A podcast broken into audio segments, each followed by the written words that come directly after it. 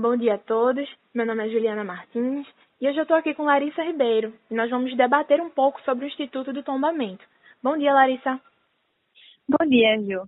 Além de falar sobre o Instituto do Tombamento, a gente também trouxe casos que já foram tombados, de bens que foram tombados e que estão em processo de tombamento, para ser um pouquinho mais interessante.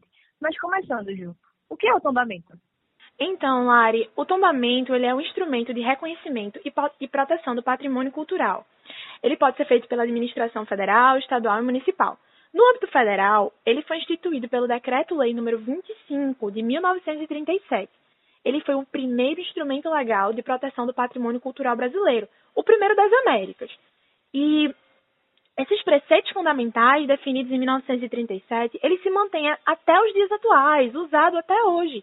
Resumindo, o tombamento é o reconhecimento da relevância do bem, e um dos seus efeitos é restringir ações e intervenções que possam vir a descaracterizar o bem protegido.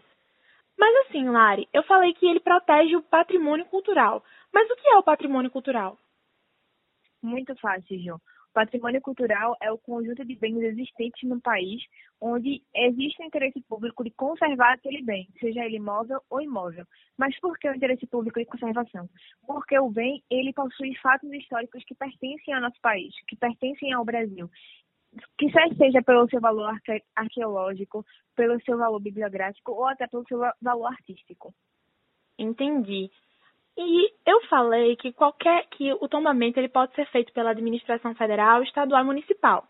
Mas quem é que pode solicitar o tombamento? Todo mundo pode solicitar, qualquer pessoa pode solicitar, seja ela física ou jurídica. Basta enviar uma correspondência ao órgão do IFAM, que é o Instituto do Patrimônio Histórico e Artístico Nacional.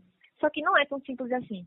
O bem, ele precisa passar por um processo administrativo que vai analisar sua real importância para o país, para depois ser inscrito no livro do tombo. Exatamente. E o bem não só ele é registrado pelo IFAM, como ele também é fiscalizado pelo IFAM. O Instituto ele está constantemente realizando fiscalizações para verificar as condições de conservação do bem tombado.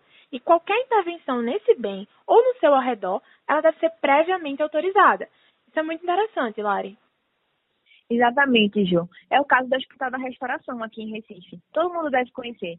Ele está em fase de instrução para que haja tombamento. O hospital foi fundado em 1969, sendo uma das maiores redes de saúde pública. É, em 2002, ele se tornou 100% SUS.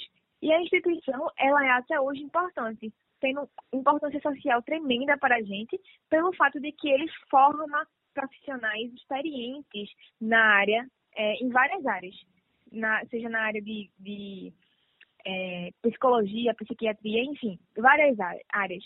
E em 2005, o estabelecimento foi credenciado pelo MEC como hospital de ensino. Olha aí a importância. Exatamente. Como foi o caso da Fundage, que também está passando por um processo de tombamento.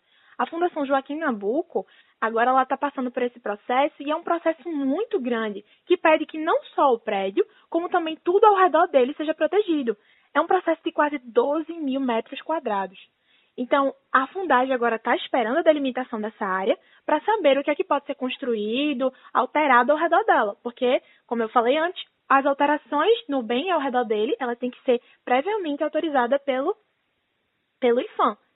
E algo interessante também, é, Lara, em relação ao processo de tombamento da fundagem é que geralmente os pedidos desse, de, de, processo, eles geralmente levam seis meses, mas no caso da fundagem, somente levou 18 dias.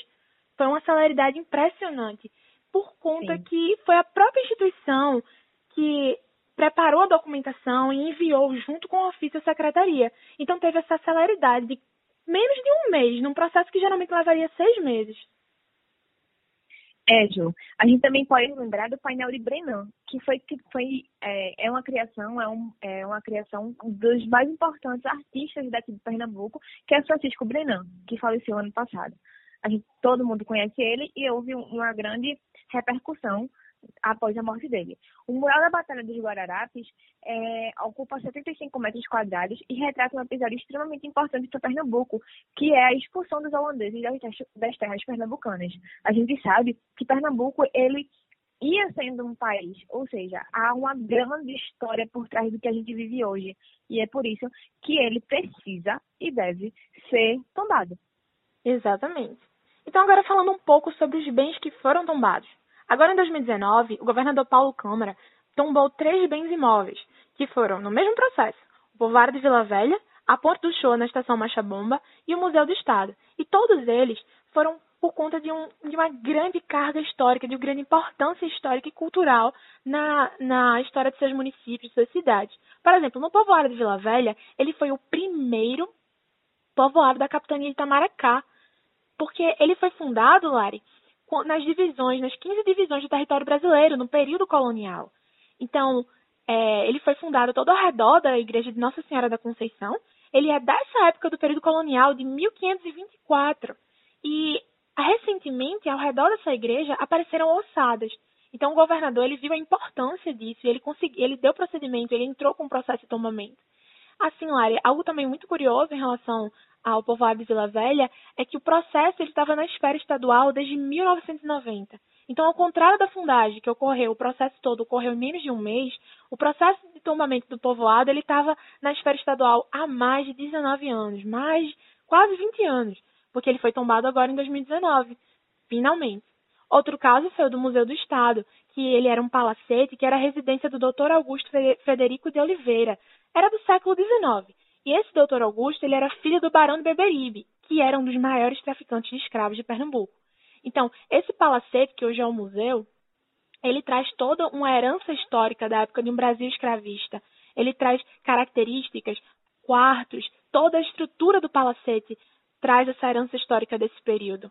Ele foi criado, o museu, em 1928 e hoje ele abriga um acervo eclético com quase mais de 12 mil peças e foi tombado em 2019 pelo governador do estado de Pernambuco. Outro caso muito curioso foi o do Hospital Luiz Pernambucano, que foi tombado pela sua importância cultural. Hoje, aproximadamente 500 estudantes de graduação e pós-graduação circulam pelo Ulisses Pernambucano, é um hospital que traz muita história. A sua, a sua inauguração ocorreu em 1883. Ele já passou por reformas, já passou por, gestão estadual, ele já passou por uma restauração muito grande em 1930. E a importância do Dr. Ulisses para a saúde mental foi tão grande, tão grande, que esse hospital tá passando, passou agora, foi agora tombado. Foi uma importância, traz uma importância muito, muito grande para o estado de Pernambuco, para a cidade de Recife. Por último e não menos importante, viu, existe o Centro Histórico de Olinda, onde a gente mora. O Centro Histórico de Olinda já, é, já foi captado do Estado pernambucano, já foi captado do Brasil na sua colonização, na colonização do Brasil no século XVI. E o reconhecimento da cidade se dá pelos 1.500 imóveis que, são, que foram tombados por causa dos seus estilos diferentes de arquitetura criados no século XVI até o século XX. As características essenciais do centro histórico é expressa pela autenticidade da cidade, a autenticidade das fontes primárias do seu processo, revelando formas e concepções de sítio. Ou seja, tudo é importante. Fora que o centro, o centro histórico de Olinda, todo mundo conhece no carnaval, né? Ver como é diferente a arquitetura das casas, a rua, as ladeiras, tudo. Tudo é diferente. A gente percebe o quanto histórico é a cidade, o centro histórico de Olinda. A gente também percebe isso em, Recife, né? Se a gente for ali no, no Marco Zero, rodar por ali, a gente Exatamente. também percebe suas diferentes arquiteturas e como são diferentes, né? Cidades tão vizinhas, mas com tanta arquitetura diferente, com tanta Sim. história para contar. E é isso a importância do tombamento, né? A trazer para nós, trazer para a atualidade uma história que é importante para todo mundo, uma história que é nossa, uma história que Exatamente. nos pertence. Exatamente. O tombamento ele preserva essa história que está contida no bem, sendo ele móvel ou imóvel. Ele preserva a cultura, ele preserva aquilo que aconteceu. Como eu falei, a história. E é uma das maiores importâncias dele. Ele deve acontecer com maior celeridade, com maior frequência, porque, inclusive, nós temos muitos bens tombados na cidade de Recife e Olinda, porque há essa preservação, há essa importância.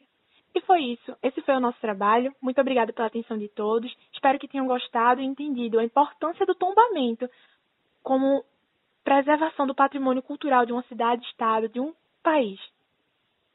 Muito obrigada.